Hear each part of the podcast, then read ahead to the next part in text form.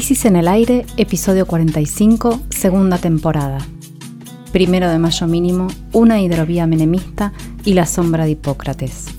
Jimena Tordini y Mario Santucho analizan los tres temas más importantes de la semana. Hoy comenzamos nuestro resumen del Día del Trabajador y la Trabajadora con un lamento por la crítica situación social en la Argentina, porque el salario mínimo sigue en el subsuelo.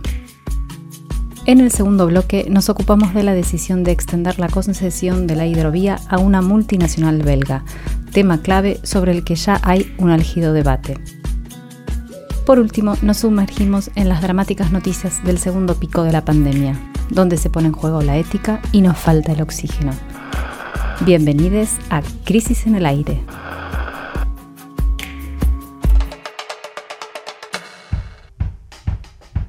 Creo que el sueldo digno es aquel que estemos en condiciones de pagar y sostener. O sea, hubo una discusión muy grande con el tema del salario mínimo. El salario mínimo venía muy retrasado.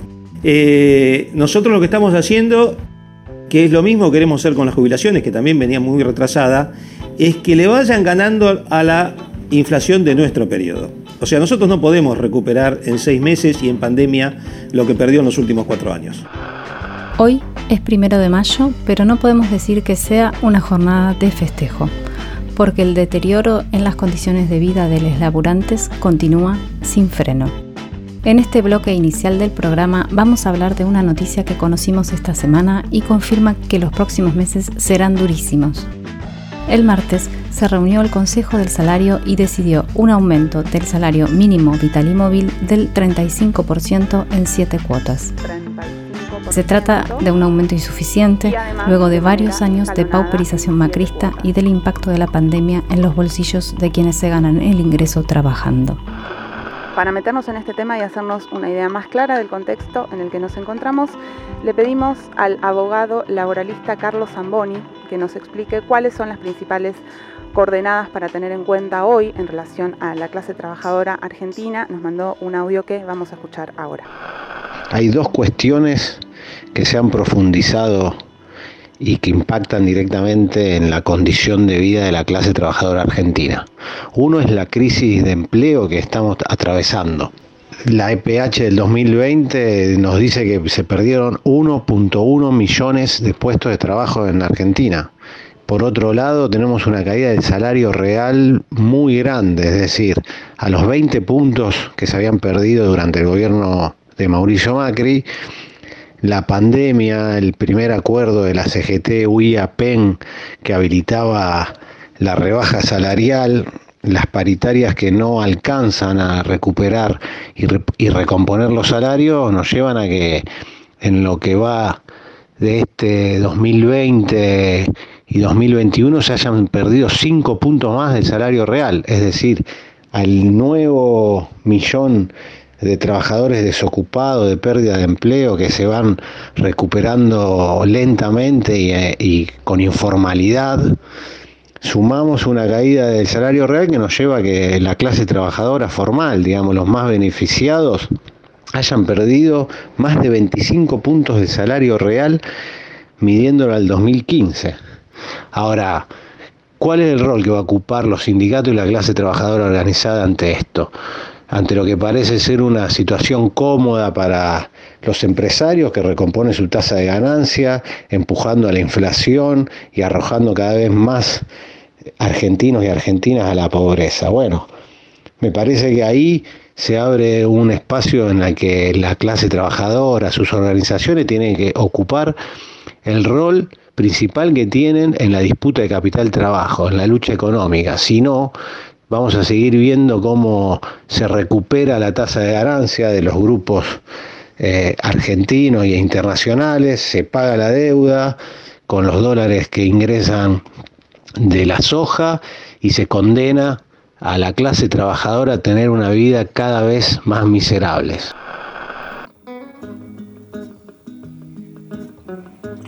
Bueno, Jiménez, escuchábamos ahí a Carlos Zamboni, ¿no?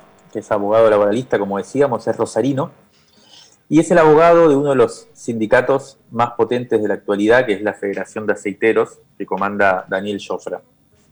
Y precisamente la experiencia de los aceiteros es crucial para entender por qué nos parece grave lo sucedido el martes, que ya comentabas antes, en el Consejo del Salario. Vamos a empezar diciendo que el salario mínimo, según el Consejo que convocó el Gobierno Nacional, que convoca periódicamente, y el que participan representantes de los empresarios y los sindicatos, era hasta, hasta marzo el salario mínimo era de 21.600 pesos, antes de los aumentos anunciados esta semana. Sin embargo, la canasta básica que calcula el INDEC, o sea, el propio gobierno, es decir, lo que un trabajador o trabajadora debe ganar para que su familia no sea pobre, era en marzo de 60.874 pesos. O sea que el salario mínimo en Argentina es tres veces menos de lo que se necesita para no ser pobres. ¿Por qué decía que la experiencia de los aceiteros es bastante importante para, entender la gravedad de esto que, que estamos viviendo, ¿no? Porque resulta que los aceiteros son, como se sabe, o, quizás no se sepa, pero, pero varias veces lo hemos escuchado, es el gremio que durante la última década, año tras año, se ha logrado la mejor paritaria del país. ¿no? Los, cifras de aumentos cada vez que aceiteros termina una paritaria llaman la atención por lo alto. ¿no? ¿Y por qué sucede esto? Obviamente tienen un sindicato que no, que no teme hacer huelga cuando se trata de defender los derechos de sus representados. Pero hay algo más. No es solo esa capacidad que tienen o esa voluntad que tienen. Además, ellos no discuten los aumentos salariales mirando solo a la inflación, sino que hacen su propio cálculo de cuánto es aquí y ahora el salario mínimo vital y móvil.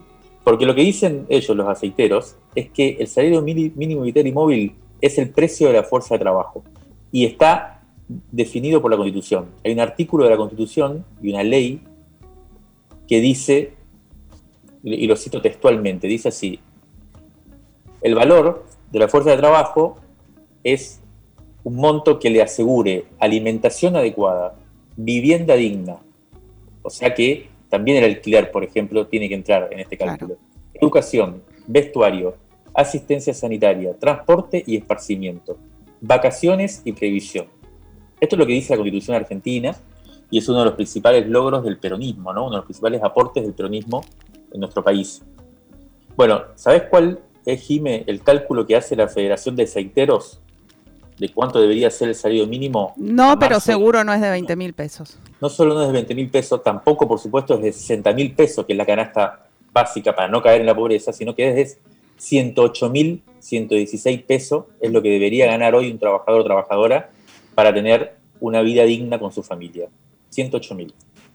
Entonces, antes de empezar a hablar de lo del Consejo del Salario y la noticia que conocimos esta semana, yo diría que lo primero que hay que saber es que el salario mínimo vital y móvil que se define en ese Consejo, entre empresarios, sindicalistas y el Estado, es, yo diría, inconstitucional.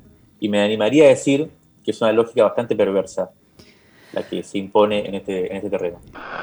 Sí, si salimos un poco de lo que debería ser y, vamos a lo que realmente es, em, vamos a, nos metemos en lo que pasó en la reunión del Consejo del Salario el martes. ¿no? como decíamos al principio, el aumento es del 35%, pero en cuotas. Esto significa que es de 9% ahora en abril, 4% en mayo, 4% en junio, 3% en julio, 5% en agosto, 5% en noviembre y los últimos 5% en febrero de 2022, o sea, del año que viene. Es decir, que recién el año que viene el salario mínimo va a llegar a 29.160 pesos. 29.160 pesos. Ayer, les amigues del Instituto de Pensamiento y Políticas Públicas nos hicieron llegar algunos datos muy útiles para entender las consecuencias de esta decisión.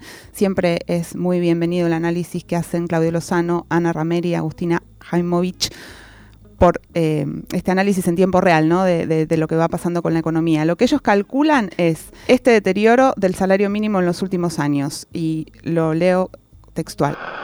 A marzo de 2021, el salario mínimo vital y móvil se encontraba un 16,8% por debajo del nivel de diciembre de 2019 y un 36,4% por debajo de diciembre de 2015. Y determinan que si se hubiera querido recomponer entonces el poder adquisitivo que tenía el salario a fines de 2017, el incremento de ahora debería haber sido del 65,8%, no del 35%, ¿no? Lo cual nos debía llevar a un valor de 35.805 pesos y no a los 29.000 que estábamos comentando. Bien, recién en febrero del año que viene ese monto va a llegar a los 29, o sea, estamos viendo claramente el, nivel de desfasaje que hay. Conclusión, el salario mínimo para este segundo año del gobierno del Frente de Todos va a estar por debajo del que regía durante el macrismo. Le preguntamos a un dirigente sindical que estuvo en la reunión del Consejo del Salario el martes cómo fue el debate y por qué, cómo se llegó a esta decisión. Vamos a escuchar a Hugo Yasky, secretario general de la CTA de los Trabajadores y diputado nacional por el Frente de Todos, contar, bueno, lo peliagudo que se puso todo ese día. Nosotros teníamos la propuesta de que se llegara a un 40%. Nos parecía lo máximo que podíamos estirarnos. No hubo posibilidad de hacerlo. Los empresarios planteaban 25 Acá también aparece ahora en la discusión del salario mínimo vital y móvil un elemento nuevo y es que 900.000 planes trabajar están atados a la evolución del salario mínimo vital y móvil. Cambia la discusión. Ahora en el medio están también los recursos del Estado. De manera que fue bastante dura y trabajosa la discusión. De todas formas, logramos dos cosas importantes. Que el 35% tenga una cláusula de revisión en noviembre, con un compromiso de que el salario mínimo vital y móvil termina por encima de la inflación cuando se cumplan los 12 meses del acuerdo. De manera tal que no va a perder poder adquisitivo frente a la inflación. Se va a recuperar. El otro tema importante es que el 20% del aumento se concentra en los seis primeros meses. Eso fue también una discusión periaguda, porque al concentrar 20% hasta julio, vos tenés la seguridad de que vas a estar por encima de la inflación. Y lo otro importante, Funes de Rioja, presidente de la COPAL, representante de los monopolios del sector alimentación, hizo dejar constancia que los empresarios no admitían ningún tipo de indexación ni de cláusula gatillo. Tremenda paradoja, y así se lo dijimos, porque los únicos que aplican en este país cláusula gatillo todos los meses, todas las semanas, son los que remarcan precio de los alimentos. Y la verdad que ellos son los responsables, con el aumento de los precios de los alimentos, del deterioro salarial, no solamente los que cobran el mínimo. El que no cobra el mínimo y tuvo una paritaria buena, sacó 35 puntos como los docentes, bueno, en estos dos meses que ya pasaron o tres fue perdiendo cuatro puntos por mes. Y esto es responsabilidad de los empresarios y también del gobierno que no encuentra la manera de hacer que este tipo de abusos de los sectores dominantes se pueda poner en caja. Bueno, ahí lo escuchábamos a, Hugo Yasky, que estuvo, fue uno de los que fue por representación de los sindicatos a discutir en el Consejo del Salario que decíamos. Y claramente dejó claro Hugo Yasky que bueno, el papel de los empresarios en este debate, ¿no? Acá lo que se discute es, eh, como, se, como dijo ya Cristina Fernández de Kirchner en un discurso el año pasado, anunciándolo, eh, esta dinámica que, se iba a poner en, conflicto durante este año, que es quién se iba a quedar con las mieles del rebrote, digamos, ¿no? Eh, la, economía está creciendo, o sea, no se puede decir ya que no esté creciendo, está rebotando, y sin embargo no parece crecer la participación de los trabajadores en este rebrote, digamos. El consumo no, como venimos diciendo, no, reacciona, y eso significa básicamente que las ganancias de este, de este crecimiento se las están quedando algunos vivos. Como decía Cristina Fernández en ese discurso. El segundo punto importante es el papel del Estado eh, en esta discusión. Eh, es evidente, esta semana también aparecieron otros estudios económicos en donde queda claro que el, gobierno argentino está llevando una política fiscal bastante ajustada, o sea, está en curso un ajuste del gasto público. Eh, y se veía muy claro en esta discusión eh, que contaba Hugo Yasky del Consejo del Salario, en donde el Estado básicamente estaba, en cierto modo, apoyando la posición de los empresarios de no que no crezca demasiado el, salario mínimo. el Estado como empleador, en realidad, ¿no? Ahí. Exacto, exacto. Como contaba Yasky, hay, hoy el Estado tiene que hacer cuentas porque hay 900.000 salarios sociales eh, que cuando se ajuste ahora por este aumento del salario mínimo va a implicar un mayor, eh, una mayor inversión del Estado, ¿no?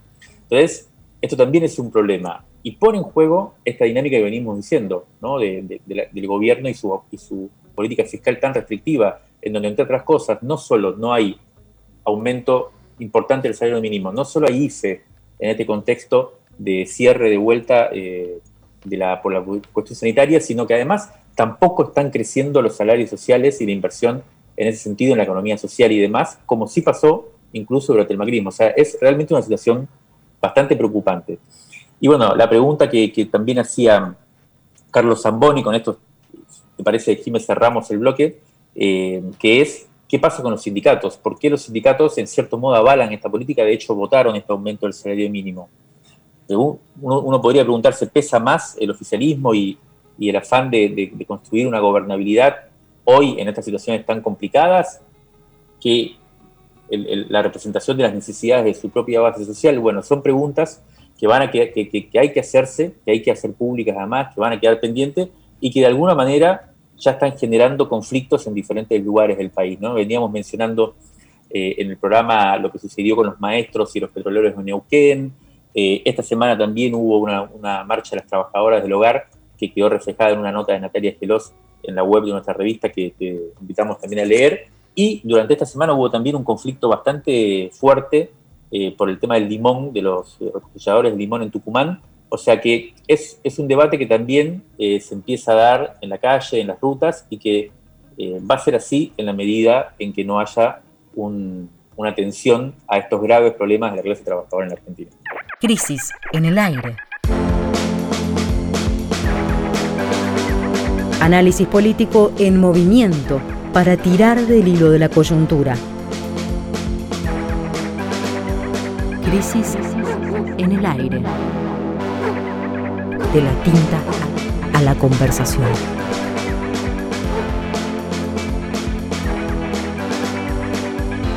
El podcast, está al aire.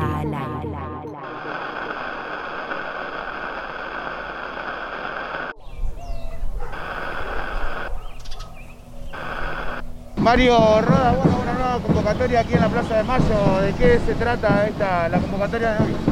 Bueno, lo que estamos acá en desacuerdo queremos la derogación del decreto 949-20, que es lo que eh, no queremos más la entrega de nuestro río Paraná, de nuestro dragado y balizamiento, que lo cedieron otros gobiernos y otras autoridades durante eh, más de 20 años y no queremos que se dé nuevamente por 20 años más.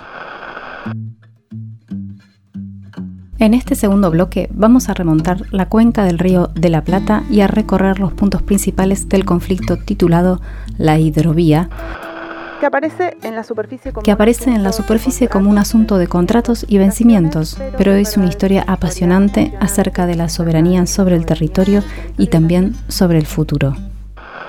Vamos a ir a los hechos. El jueves de esta semana, el 29 de abril, el Gobierno Nacional prorrogó por 90 días la concesión que tiene la empresa Hidrovía Sociedad Anónima para dragar y balizar los ríos Paraná y de la Plata. Esta concesión se vencía ayer, viernes 30, luego de 25 años de duración.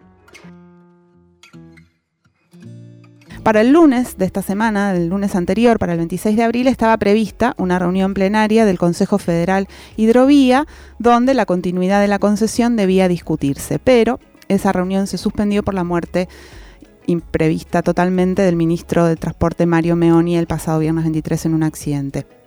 automovilístico. La prórroga otorgada a la sociedad que integran el argentino Gabriel Romero y la mega empresa belga Handenul fue rápidamente criticada, en especial por integrantes destacados del Frente de Todos como el senador Jorge Tayana. Metámonos entonces a desmenuzar un poco de qué se trata la cuestión hidrovía y qué es lo que está en juego en esta discusión. A ver, Jime, porque como dijiste, Hidrovía es el nombre de la empresa que administra navegación comercial de unos 820 kilómetros de agua que van desde el río Paraná a la altura de la provincia de Corrientes, más o menos, hasta el río de la Plata, a la altura de Montevideo, es decir, hasta la salida del mar. Por esa autopista acuática salen más del 75% de las exportaciones del país e ingresan el 90% de las importaciones que recibe Argentina.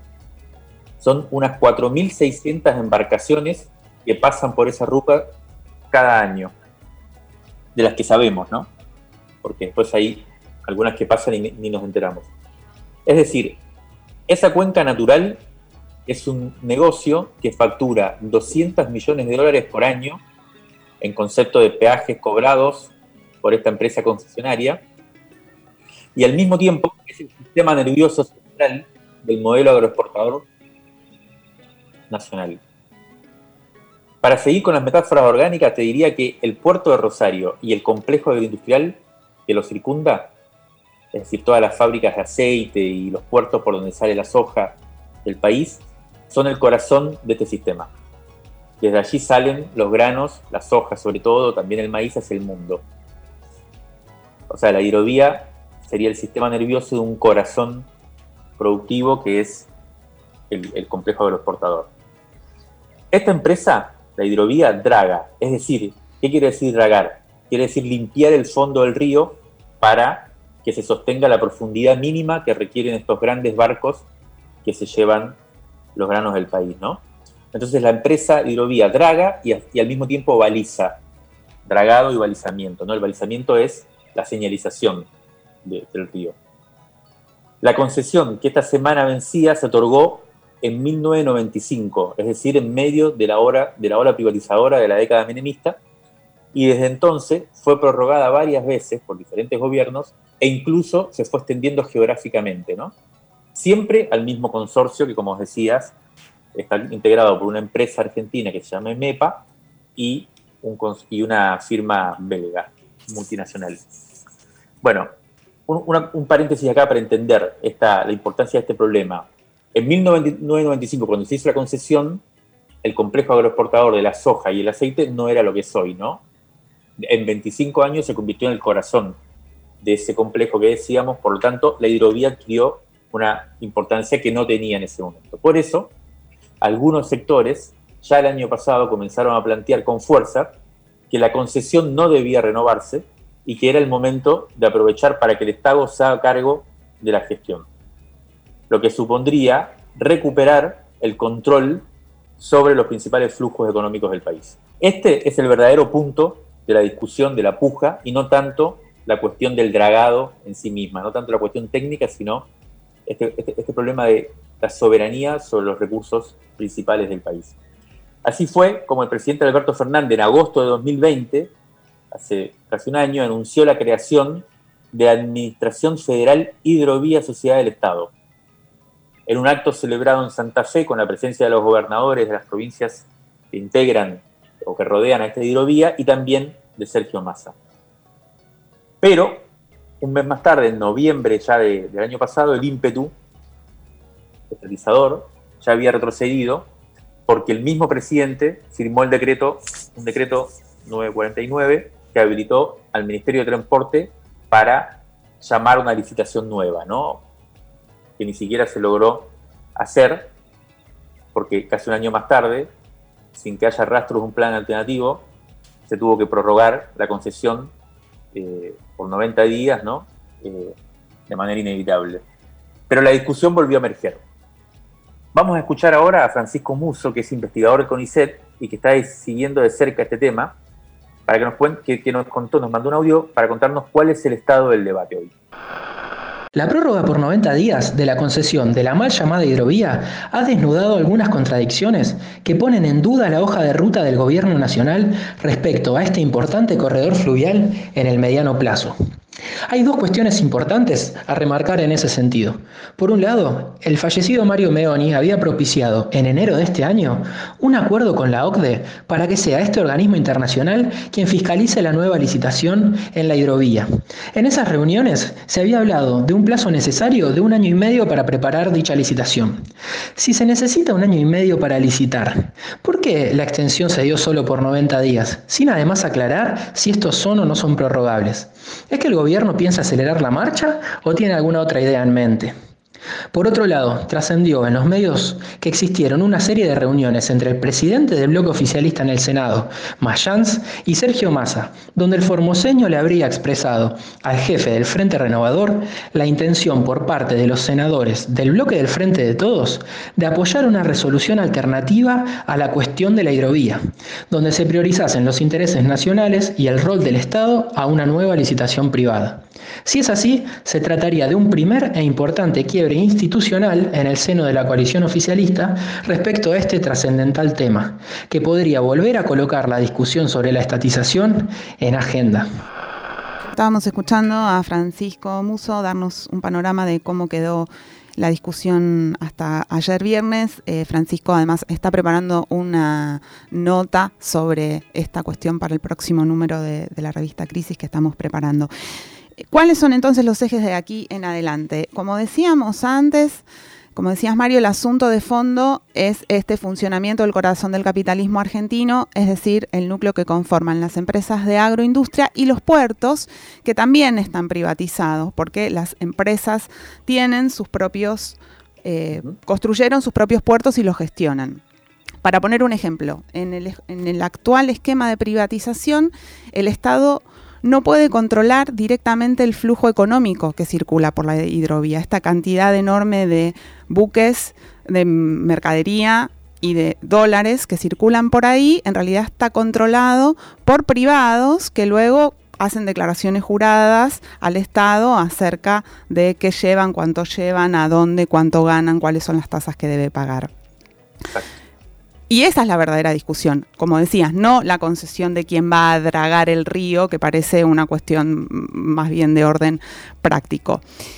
Es inevitable que esta discusión eh, no, resuene un poco a lo que pasó con el afer Vicentín, que no vamos a recuperar ahora aquí porque nos corre el tiempo, pero tanto en el amague presidencial a, bueno, tal vez estatizamos, pero en realidad no, nos, hace recordar a eso, como también la férrea oposición de las empresas agroexportadoras que están haciendo eh, el lobby para que este esquema privatizado continúe todo lo que se pueda.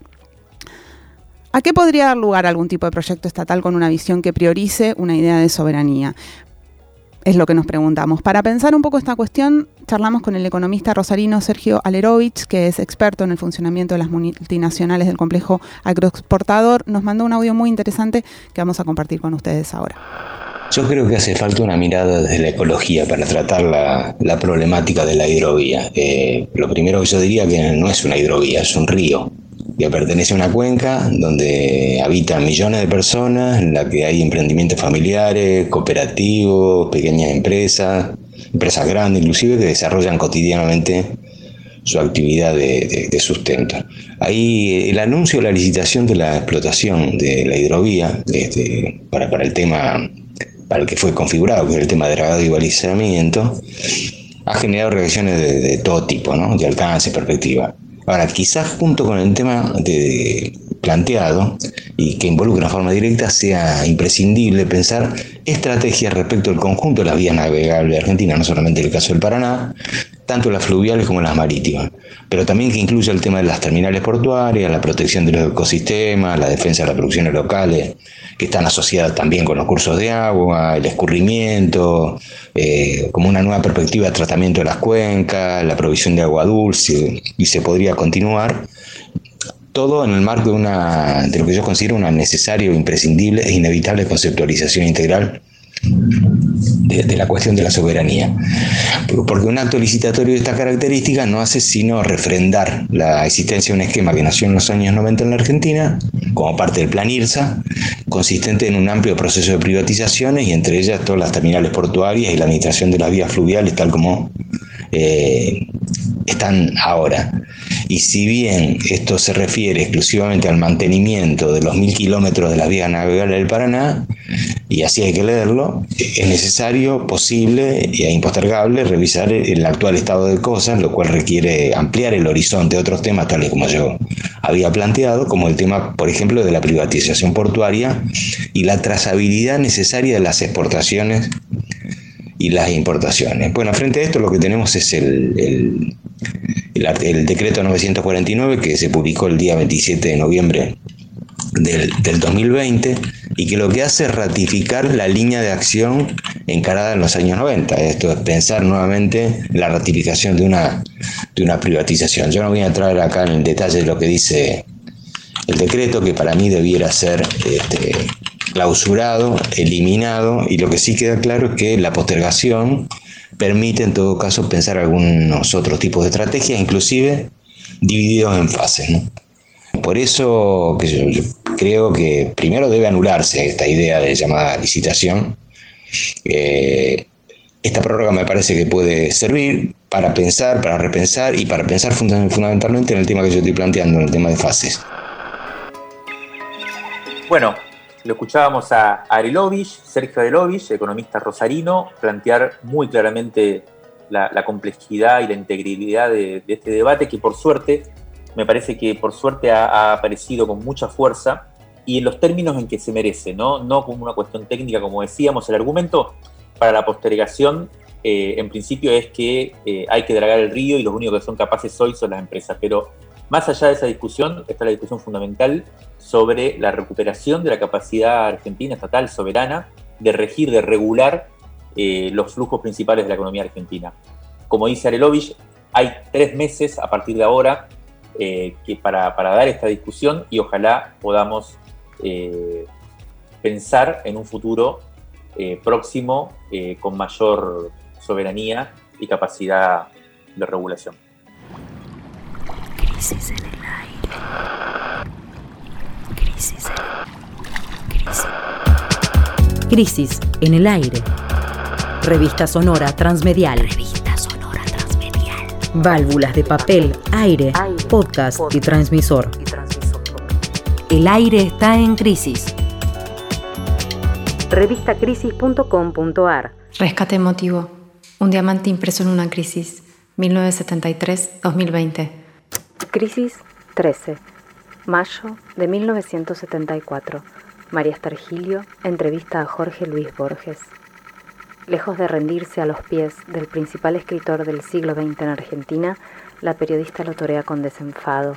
Por momentos lo incomoda, en el contexto de una charla que incluye el repaso de las obras, pero también de su vida, y entre otras cuestiones, el lugar de las mujeres en su literatura. ¿Usted se ha dado cuenta de que en su obra hay una gran ausencia de mujeres? ¿Será porque he pensado tanto en ellas, en realidad? ¿Quiere decir entonces que no se debe a una actitud de misoginia? No. Yo le doy demasiada importancia a las mujeres, demasiada. ¿Sí? Casi no hay mujeres en sus cuentos. Les he escrito cientos de poemas. Escribirles poemas serviría para negar su misoginia, pero no su particular visión de las mujeres. Son muy pocas y cuando las hay, cumplen roles adjudicados regularmente a los hombres. Estoy pensando, por ejemplo, en la mujer que va a matar a su patrón. Ese cuento me lo dio Cecilia Ingenieros. Ella lo inventó al argumento y yo lo escribí. Aunque a mí no me gustan las historias de venganzas, porque la venganza me parece horrible. La venganza es un error, no sirve de nada. El pasado no se modifica y entonces ¿para qué? Los hombres vengativos para mí tienen algo de femenino. La gente vengativa no es gente fuerte. El olvido es lo único. Y el olvido al mismo tiempo es una forma de perdón. Porque si se perdona y se recuerda, no se perdona del todo.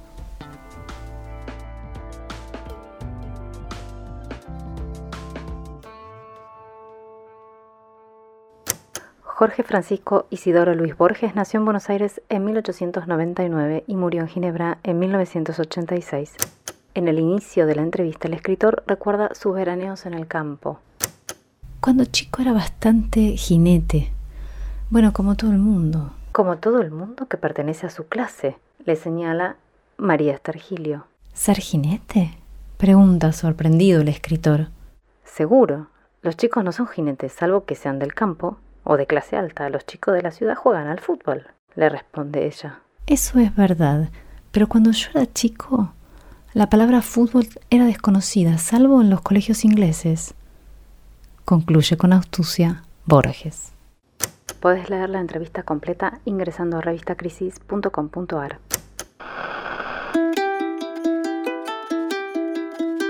Son niveles de absoluta saturación del sistema. El sistema está al límite, en la ciudad excedido, en la provincia avanzando. Son niveles de ocupación altísimos, el sistema está en completo estrés.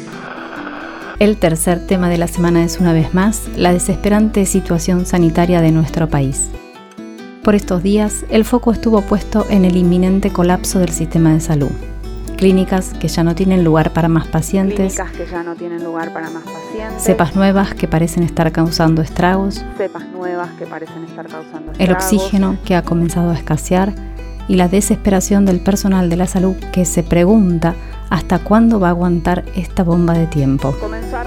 El fantasma de la última cama ronda en el AMBA. Y la duda es, sobre quién caerá la responsabilidad de tener que decidir a quién se le suelta la mano. A quién se le suelta la mano. Ayer el presidente Alberto Fernández anunció nuevas restricciones hasta el 21 de mayo. Entre ellas se mantiene la suspensión de la presencialidad en las escuelas de todos los niveles, así que en la ciudad de Buenos Aires la tensión entre oficialismo y oposición continúa hasta que la Corte Suprema se decida a fallar, cosa que nadie entiende cuándo va a ocurrir. La curva de contagios descendió un poco, las últimas cifras hablan de un porcentaje de ocupación de camas de terapia intensiva de 69,1% en el país, pero es del 77,9% en el área metropolitana de Buenos Aires, mientras que en la ciudad de Buenos Aires epicentro del segundo pico, la ocupación de camas para pacientes con estado crítico alcanzaba en el sector público el 83,5 mientras que en el privado era mayor al 95%. Durante toda la semana estuvimos leyendo en las redes sociales, especialmente en Twitter, historias realmente dramáticas de personas que no consiguen cama en el sector privado. Los recursos tecnológicos y físicos, los insumos y el personal están muy cerca de agotarse. Esta semana surgió una voz desde el segundo cordón del conurbano bonaerense que fue como una especie de bengala desde el frente de batalla, Emanuel Álvarez, director del Hospital Mariano Luciano de la Vega, hizo pública una carta sobre lo que se vive a diario entre los centros de testeos, los vacunatorios, las salas de terapia intensiva. Hablamos con él y le pedimos eh, un audio para, hacerles escuchar a ustedes hoy. Lo, lo tenemos ahora. En este momento donde hay absolutamente una tensión muy grande sobre el sistema, nos parece importante remarcar que el Ministerio de Salud de la Nación y el Estado Nacional tienen que poder profundizar su, control, su rectoría sobre todo el sistema. Por ejemplo, en, una primera esfera que tiene que ver con, la ocupación de camas, es decir, para poder eh, prevenir el colapso sanitario necesitamos que, que el Estado y todas las jurisdicciones y los ministerios de salud de la Nación y provinciales tengan el control eh, y el conocimiento de las camas libres que hay. Es decir, si se trabajará en forma integrada entre todo el sistema, independientemente si es público y privado, se podrían evitar muchísimas muertes. En segundo lugar, eh, la discusión de salud y economía que se da en el ámbito eh, general en la Argentina, en el, en el caso del sistema de salud, es un punto absolutamente para debatir y para, para que eh, justamente el Estado gane en posibilidad de, controlar y supervisar. Por ejemplo, en este momento todo lo que tiene que ver con insumos de pseudoanalgesia, tiene que ver con medicación, descartables, estamos absolutamente expuestos, tanto el sistema público como el de las obras sociales o el privado, a los aumentos de precio. Eh, que desde el año pasado y en medio de la pandemia hasta hoy no han tenido ningún tipo de racionalidad y han, han sido aumentos que, digamos que, muchos tuvieron que ver con especulaciones eh, digamos, para, para ganar más dinero de parte de las empresas.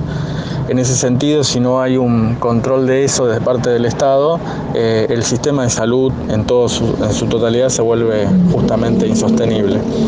Y en una tercera esfera eh, ocurre algo similar también con el tema de la demanda de oxígeno. Si hay una triplicación de la demanda de oxígeno y nos encontramos en una situación de colapso sanitario, también el Estado debiera tomar control de la producción, la comercialización y, digamos, eh, la presencia de ese recurso, la disponibilidad de ese recurso absolutamente, eh, digamos, insoslayable para el sistema, ¿no? Para garantizar, digamos, eh, y evitar y prevenir el colapso sanitario por deficiencia de ese, de ese insumo.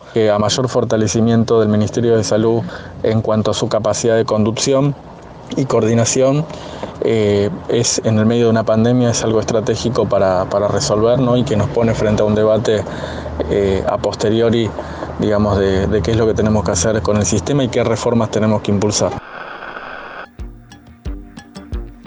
Bueno, escuchábamos a Emanuel Álvarez desde Moreno, eh, la verdad que poniendo puntos especialmente importantes, ¿no? Sobre cómo encarar este momento de urgencia desde un pensamiento que tenga como algunas aristas por lo menos estratégicas.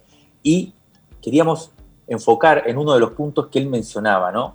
Eh, y que apareció esta semana con, toda su, dimensión, y no es precisamente el tema de las vacunas, sino el tema del oxígeno medicinal. ¿no? La ministra de Salud eh, de la Nación esta semana, en una declaración, eh, explicó que la cantidad de oxígeno medicinal, la demanda, aumentó tres o cuatro veces.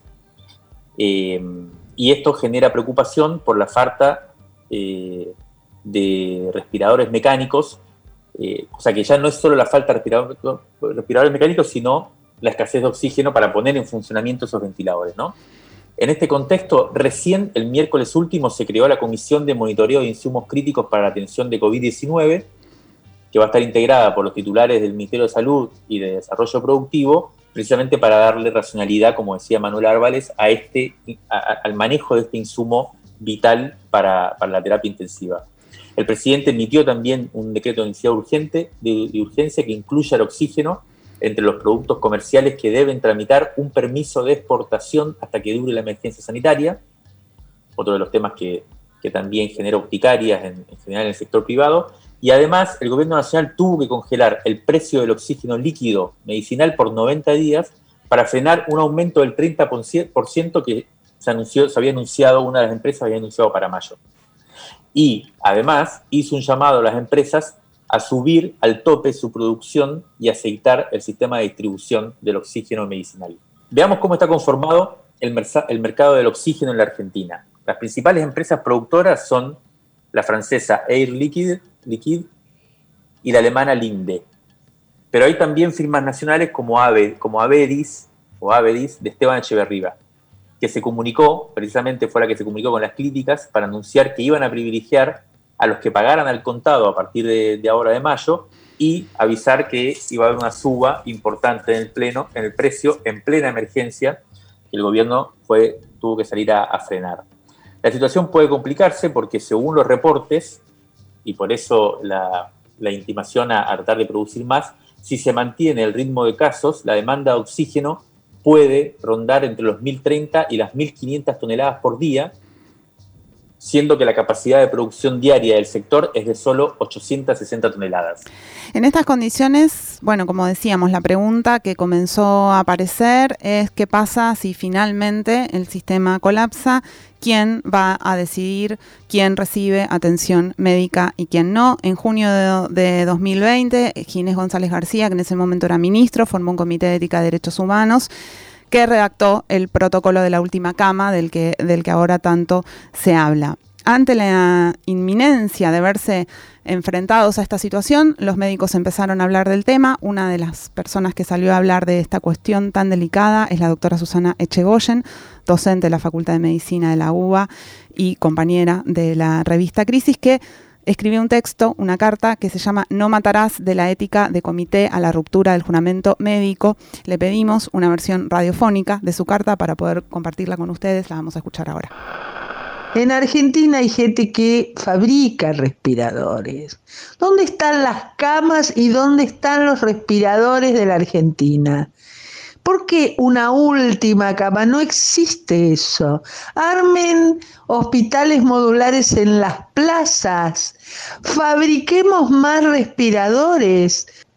Dice la letra del comité elegiríamos a aquel cuyo recurso escaso le vaya a ser más útil.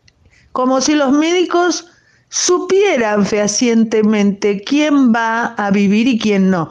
¿Cómo explicaríamos esto? ¿Quiénes seríamos después de esto? Nos obligan a hacer justo, justo lo que tenemos prohibido hacer. Eso lo garantiza el juramento, sin el cual no somos médicos. Y además, eso tiene una figura penal, de la cual no nos exime ningún comité. Porque la medicina prepaga, que cobra su cuota igual, que se comprometieron de palabra a poner 100 camas más, a poner 100 respiradores, a entrenar ¿Qué pasó con eso? ¿O es que los prepagos tienen pocos hospitales? Que además de querer usar compulsivamente salas del hospital público, han recibido donados, prestados, no se sabe bien, una cantidad aproximada a 50 respiradores que tienen reserva el gobierno de la ciudad que ahora se las ha pedido para que repongan al gobierno nacional. Entonces, ¿por qué quieren que barramos su patio? ¿Por qué nos obligan hacer esto reñido con la ética, de, la, de lo cual no volveremos? Nadie vuelve de eso y menos un médico. Hemos sido formados y entrenados para la vida. No tenemos nada que ver con la eliminación de pacientes porque no hay cama o respirador. La escuchábamos a Susana Echegoyen traer un tema del que seguramente seguiremos ocupándonos en la revista Crisis, que tiene que ver con, bueno, si algo, si algo trajo la pandemia a la, a la vista de todos es la vida y el valor de la vida, y lo que está ahora en discusión es cómo eso se, se pone en juego, se pone en relación con decisiones que son centralmente económicas y políticas.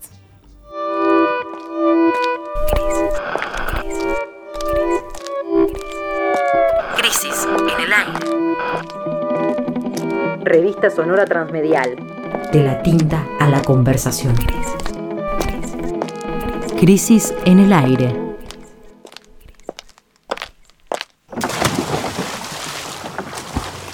Esto fue Crisis en el aire. Hasta la semana que viene.